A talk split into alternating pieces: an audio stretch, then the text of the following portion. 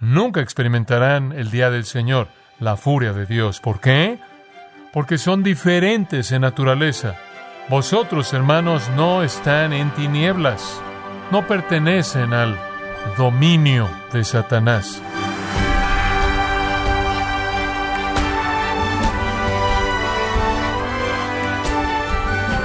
Estimado oyente, queremos agradecerle el tiempo que usted presta a su programa Gracias a vosotros con el pastor John MacArthur. En general, las personas tienen algo en común y es que son diferentes. Pero espiritualmente hablando, cada uno de nosotros se encaja solo en una de dos categorías. O es una persona de la noche o es una persona del día. ¿Y cuál es la diferencia entre estos dos grupos?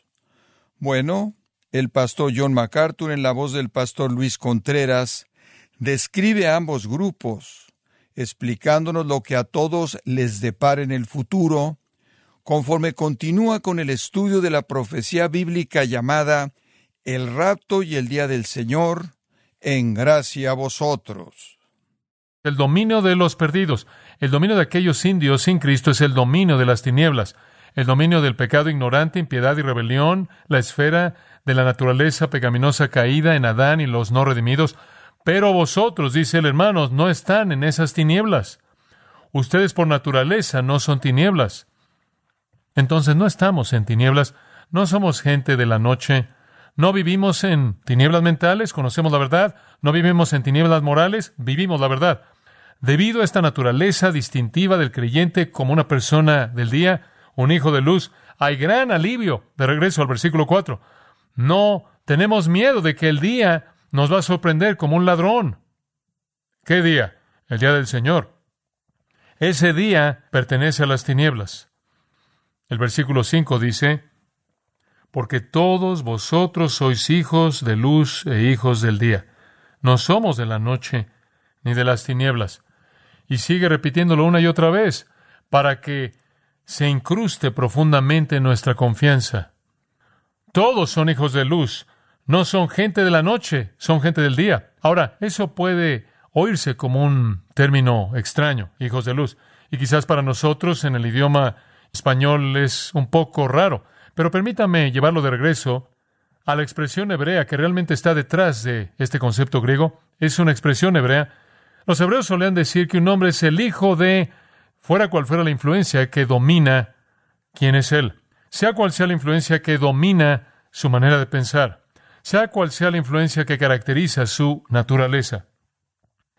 Entendemos que decir que alguien es el hijo de esto es meramente decir que su naturaleza o su virtud obviamente parece haber nacido de eso. Decir que somos hijos de luz significa que la influencia dominante en nuestras vidas es la luz. La influencia que caracteriza nuestra naturaleza o quiénes somos es luz.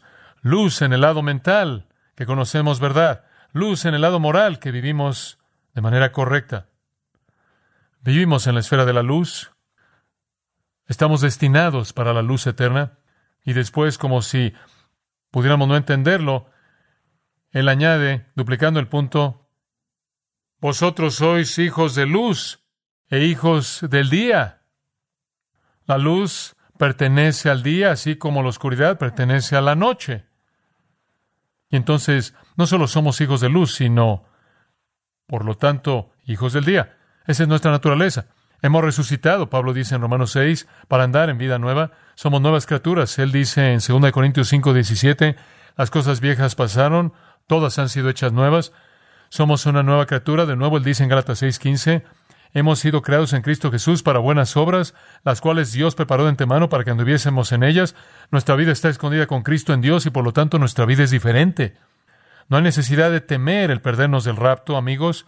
No hay necesidad de temer que pueda ser atrapado en el día del Señor. No necesita temer la ira, no necesita temer la condenación. No tenemos nada que ver con las tinieblas. Tenemos que ver todo con la luz. Somos gente del día. Se lo puedo decir de manera simple. Pertenecemos al día, vivimos en el día, y el futuro para nosotros es el amanecer de un día eterno.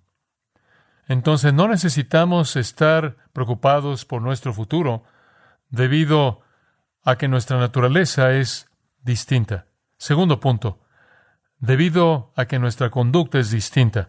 Coherente con nuestra naturaleza es la conducta manifiesta que debe ser para nosotros una evidencia confirmadora de confianza de nuestro futuro que está seguro.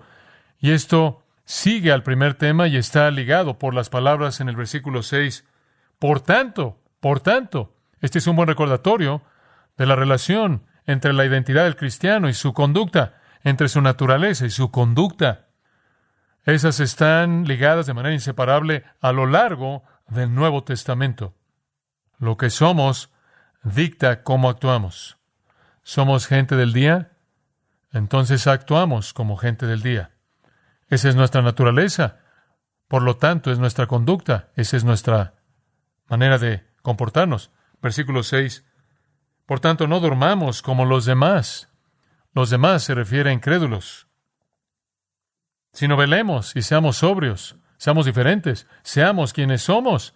Ahora, mientras que queremos celebrar el hecho de que somos diferentes, también debemos admitir que esta es una exhortación. Y el hecho de que es una exhortación es muy importante. Él no dice en los versículos anteriores, por favor, sean gente del día. Él dice, ustedes son gente del día. Nuestra naturaleza está fija por el poder regenerador transformador del Evangelio. Pero aunque somos gente del día, todavía tenemos la carne caída. Y entonces, incluso como gente del día, es posible para nosotros tener algo de vida nocturna. ¿No es cierto? Entonces necesitamos ser exhortados a dejar que ese patrón de justicia, lo cual es normal para nuestra naturaleza, sea ininterrumpido. Entonces él dice en el versículo 6, por tanto, no durmamos como los demás. Y él añade otro componente aquí. Hemos estado hablando de la noche y hablamos de tinieblas. Y ahora añadimos otro componente, dormir. Los no regenerados están en la noche, la noche está totalmente oscura y están dormidos. Eso multiplica su insensibilidad, ¿no es cierto? Es noche, eso es suficiente. Está totalmente oscuro, eso es doblemente malo y están en un coma, absolutamente insensibles, insensibles a la realidad espiritual. La cuarta dimensión es añadida en el versículo 7, cuando él habla de la embriaguez. Si quiere ver la profundidad de insensibilidad de una persona no regenerada. Vean la multiplicación de esos cuatro conceptos. Es noche para ellos. Está totalmente oscuro, están dormidos en un estado de embriaguez. No tenemos nada que ver con ese tipo de vida. Somos gente del día. ¿Y no sería absolutamente ridículo para nosotros conducirnos como si fuéramos gente de la noche? Esa es su exhortación entera aquí. La gente del día no debe actuar como gente de la noche. No es el patrón de su vida, entonces, ¿por qué interrumpir el patrón normal justo con la vida de noche? No hay lugar para la vida nocturna en la gente del día. Hay un pasaje comparativo que lo aborda desde un ángulo un poco diferente. Y solo quiero señalar los paralelos, no las diferencias. Romanos 13. Romanos 13. Y aquí hay otra exhortación para la gente del día, para que actúe como gente del día. Ahí en el versículo 12, a la mitad del versículo. Como dije, él lo aborda de un ángulo un poco diferente, pero hay un tipo de exhortación parecida a la mitad del versículo 12. Por tanto, refiriéndose a los creyentes, desechemos las obras de las tinieblas, la vida nocturna. No tenemos ninguna parte con eso. Eso no pertenece a nosotros. Vistámonos las armas de la luz y conduzcámonos de manera apropiada como gente del día. No en, pecado y embriaguez y promiscuidad sexual y sensualidad, no en contiendas y envidias. Vistámonos las armas de la luz. ¿Qué es la armadura de la luz? Versículo 14. Es el Señor Jesucristo. Comencemos a actuar como Él actúa. No hagamos provisión para la carne. Por cierto, la gente de la noche está en la oscuridad total, en un coma, borrachos, pero están totalmente despiertos a la carne y totalmente dormidos a la realidad espiritual. Él dice, no sean como ellos, no se conduzca como la gente de la noche. Ustedes son gente del día. Para mí es tan maravilloso cómo esta exhortación está edificada sobre nuestra esencia y no sobre el temor. Dios podría haber dicho, pudo haber cambiado el plan entero y haber dicho, miren, o actúan como gente del día o van a terminar en el día del Señor. O actúan como gente del día o van a sentir mi ira, van a sentir mi condenación, van a sentir mi juicio. Digo, él pudo haber hecho que el plan fuera en esa dirección y habernos motivado por el temor. O él pudo incluso haber dicho, bueno, no se van a ir al infierno eternamente, pero les voy a decir, si se meten con las actividades de la noche, van a pasar por el día del Señor y van a ser golpeados en el día del Señor. Él pudo haber dicho eso y haber tratado de movernos por el temor, pero no lo hace. Él trata de movernos por un sentido de dignidad espiritual. Él dice, no deben hacer eso. Ustedes no quieren hacer eso, ¿verdad? Después de todo, son gente del día, pertenecen a Dios. Y Él nos levanta por encima del motivo del temor al punto de la dignidad y el honor, en donde decimos, mira, pertenezco a Dios, soy un hijo del día, soy un hijo de la luz, no actúo así. No hay lugar para la vida nocturna entre la gente del día. Estamos por encima de eso. Por la gracia de Dios y el poder del Espíritu de Dios, digo no a los deseos de mi carne, su sensualidad, su promiscuidad sexual, sus envidias y contiendas, y digo sí al día, a la virtud, a la pureza. me voy a vestir de la armadura de la luz, lo cual significa vestirme de la virtud de Cristo y vestirme de la conducta de Cristo. Su conducta entonces debe demostrar su condición, su virtud. ¿Quién es usted? Entonces no durmamos como los demás.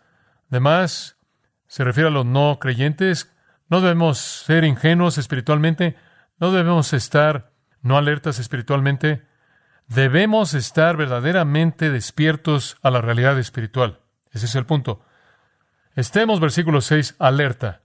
Esa es su primera afirmación. Velemos.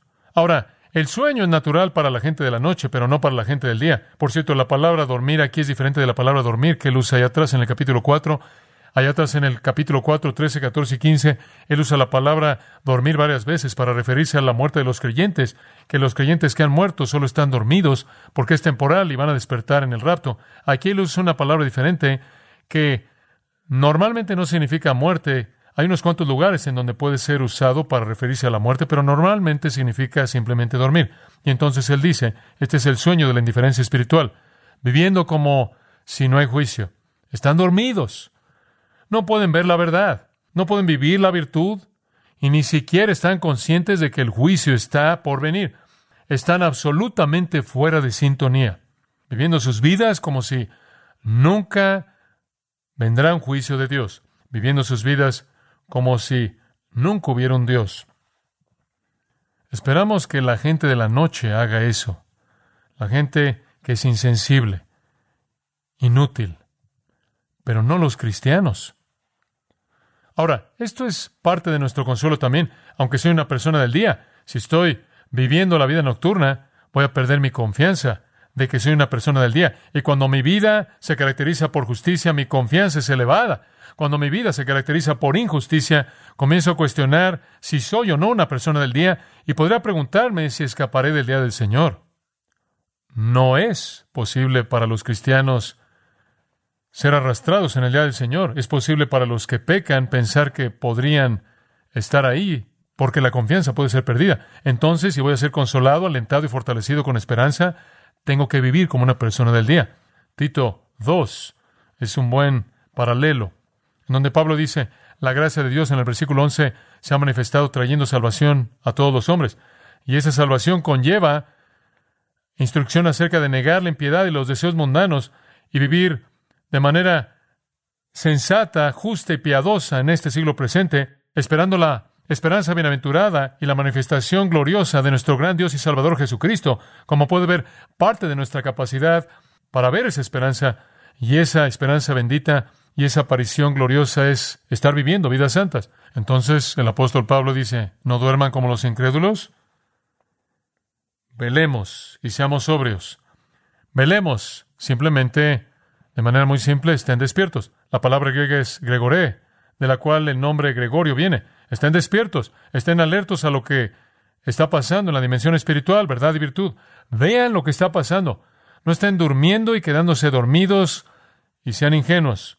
1 Pedro 1.13 dice, ceñid los lomos de vuestro entendimiento, sed sobrios y esperad completamente en la gracia que os será traída en la revelación de Jesucristo. Ese es el mismo tipo de exhortación.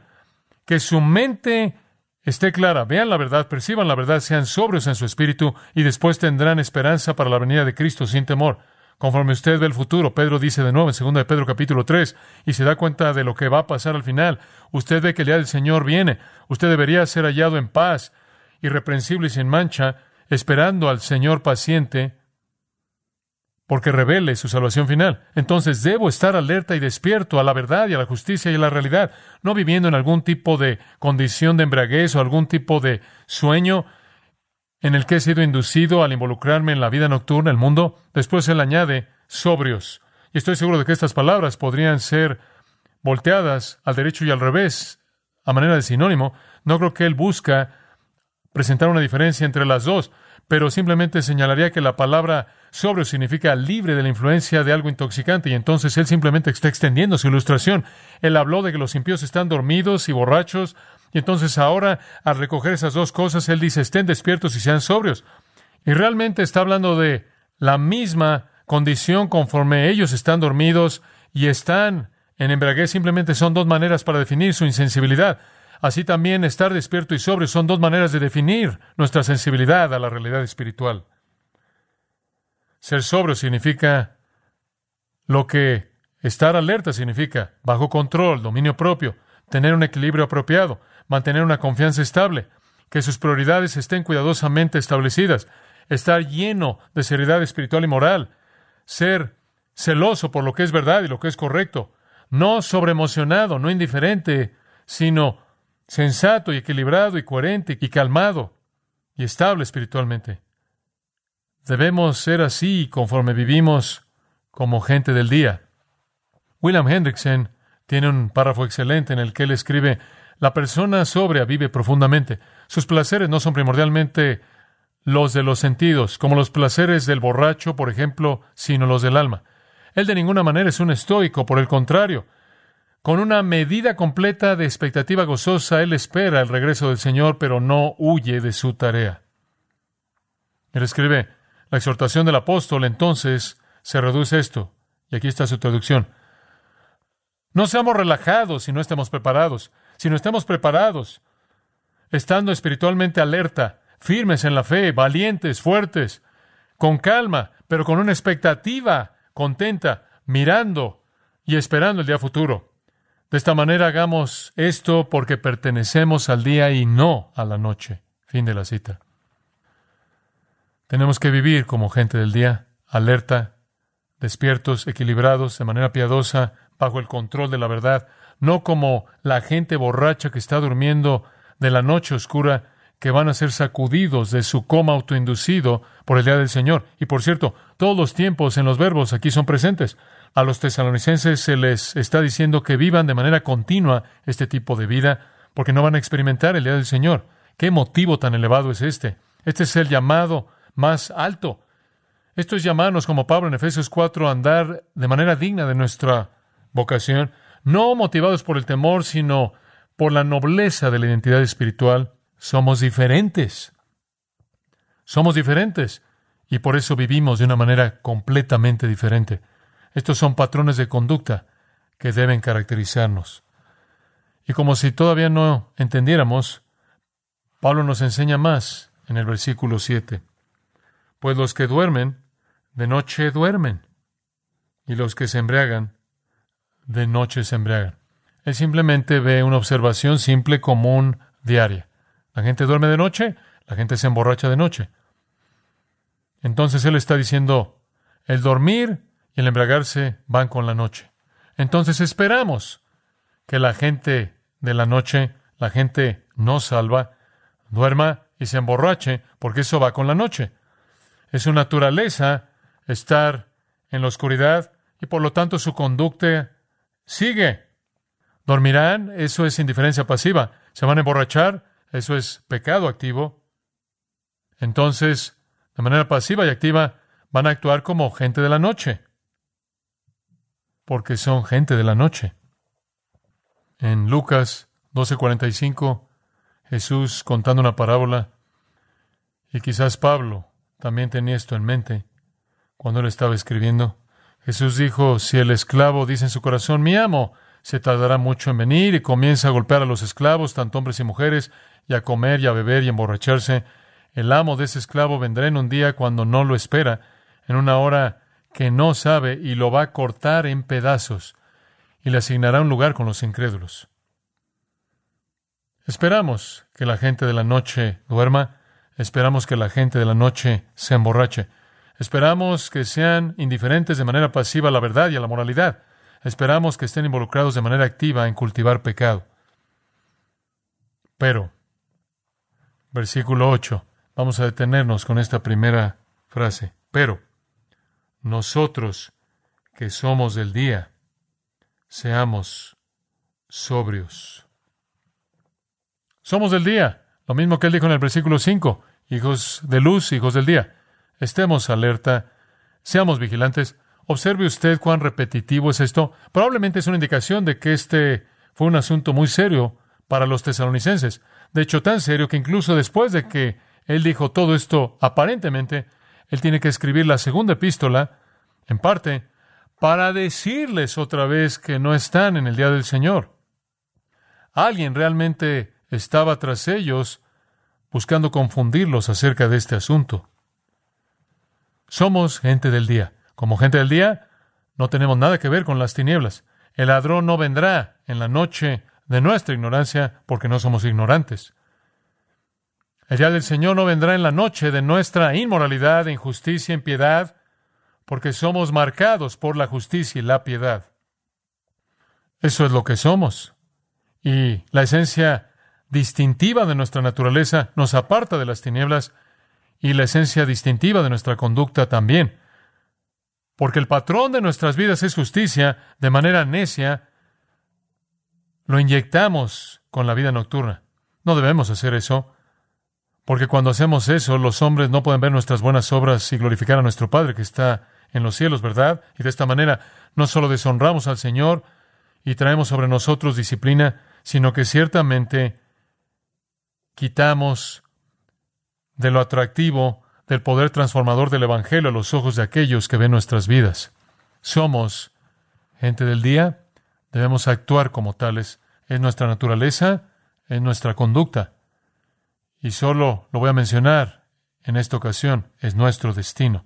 Por favor, observe el versículo 9. No nos ha puesto Dios para ira, sino para alcanzar salvación por medio de nuestro Señor Jesucristo. Nuestro futuro es todo brillante. Nuestro futuro es todo luz. Nuestro futuro es todo día. Y cuando la estrella del día venga y el amanecer de nuestro día eterno llegue, alcanzaremos el destino para el que fuimos redimidos en el pasado y somos mantenidos en el presente. No tenemos nada que temer, amados. Somos gente del día, no gente de la noche. Inclinémonos juntos en oración. Estamos abrumados porque hemos sido sacados del reino de las tinieblas y transferidos al reino del Hijo amado de Dios. Estamos abrumados porque nunca andaremos en tinieblas, sino que siempre tendremos la luz de la vida.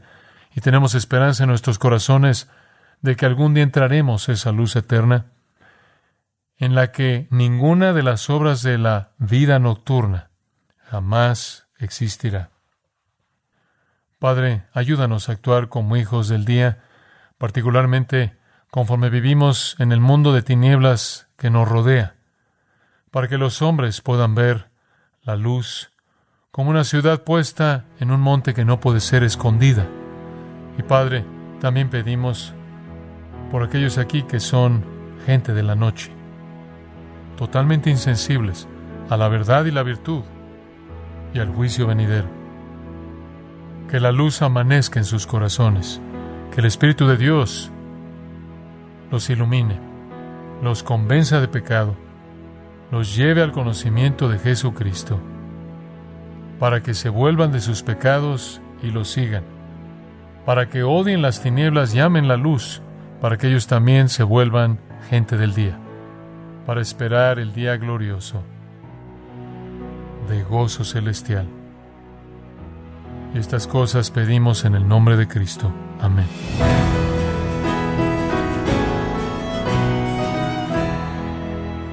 Es nuestro deseo que después de este estudio tenga claro a qué grupo pertenece, o es de la noche o es del día.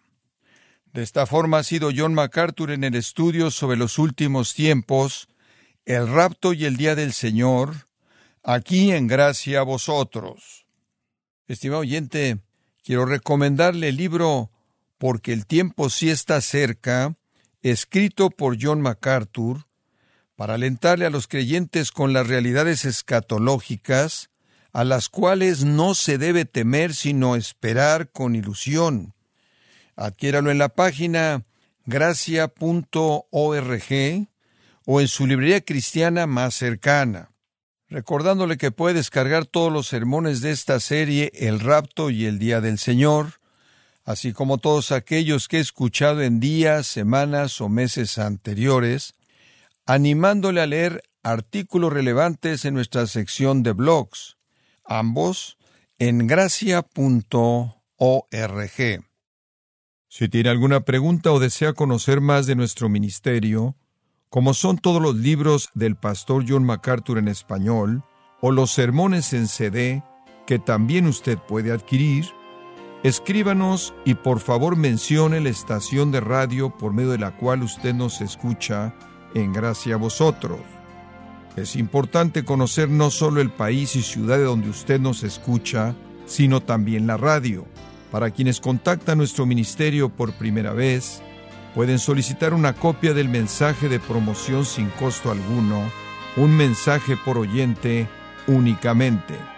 Si usted vive en los Estados Unidos o Puerto Rico, escríbanos a Gracia Vosotros, P.O. Box 4000, Panorama City, California, 91412. O puede escribirnos a través del siguiente correo electrónico radio arroba gracia.org. Bueno, en nombre de John MacArthur y el personal de este organismo, queremos darle las gracias por su tiempo y sintonía y queremos pedirle que no deje de orar por este ministerio, como también por la estación de radio por la cual usted nos escucha de lunes a viernes.